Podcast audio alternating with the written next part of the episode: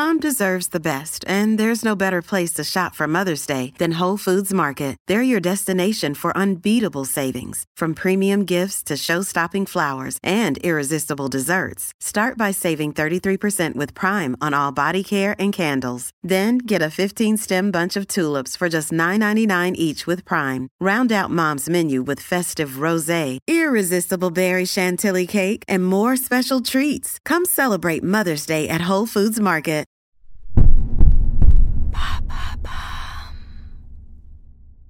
Qu'est-ce que le congé menstruel? Merci d'avoir posé la question. C'est un concept dont vous allez peut-être entendre parler en 2023, le congé menstruel. Il s'agit d'un congé légal dans le droit du travail instauré durant les règles des femmes. C'est le projet qui a été adopté par les députés espagnols jeudi 15 décembre 2022 dans un texte plus largement consacré à la santé sexuelle des femmes. Il constituerait une grande première en Europe et un cas rare dans le monde. Selon le gouvernement de gauche, la mesure permettrait aussi de briser un tabou. La ministre de l'égalité, Irénée Montero, a affirmé que la santé menstruelle faisait entièrement partie du droit à la santé des femmes et qu'il convenait de combattre la stigmatisation et le silence. Et comment ça marche le congé menstruel? Comme n'importe quel arrêt maladie, pour toutes les personnes menstruées et souffrant de règles douloureuses, il conviendra de passer par un médecin pour obtenir un congé.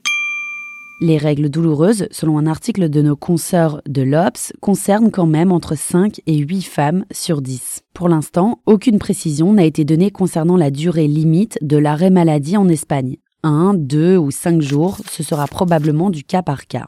Et dans les autres pays? Dans d'autres pays, comme en Indonésie, qui a déjà instauré ce congé menstruel, la durée du congé s'élève à 2 jours par mois. Le problème, c'est qu'il faut le négocier avec son entreprise pour qu'il soit rémunéré. Et puis, il faut à chaque fois prouver qu'on a ses règles par un examen médical, ce qui est plutôt décourageant. En Corée du Sud, par exemple, seuls 15% des femmes prennent un congé menstruel, craignant une charge de travail excessive qui reposerait sur les épaules de leurs collègues.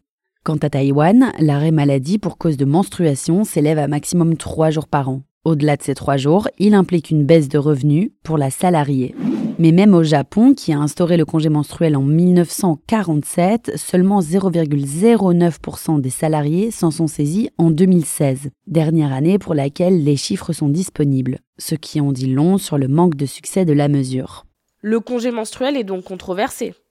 C'est une mesure controversée en Asie et aussi en Espagne, où les partis de droite craignent une stigmatisation des femmes. Mais même à gauche, le parti Podemos, de gauche radicale, n'a pas rencontré que des soutiens. Le deuxième plus grand syndicat espagnol craint que le congé menstruel ne décourage les patrons d'engager des femmes qui seraient trop souvent absentes. Le texte doit encore passer au Sénat, mais fin décembre 2022, aucune date n'avait encore été communiquée. Néanmoins, c'est inédit en Europe.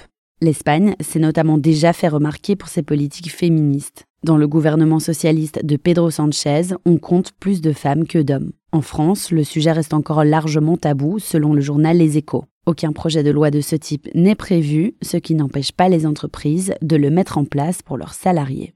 Voilà ce qu'est le congé menstruel. Maintenant, vous savez. Un épisode écrit et réalisé par Johanna Cincinnatis. Ce podcast est disponible sur toutes les plateformes audio. Et si cet épisode vous a plu, n'hésitez pas à laisser des commentaires ou des étoiles sur vos applis de podcast préférés.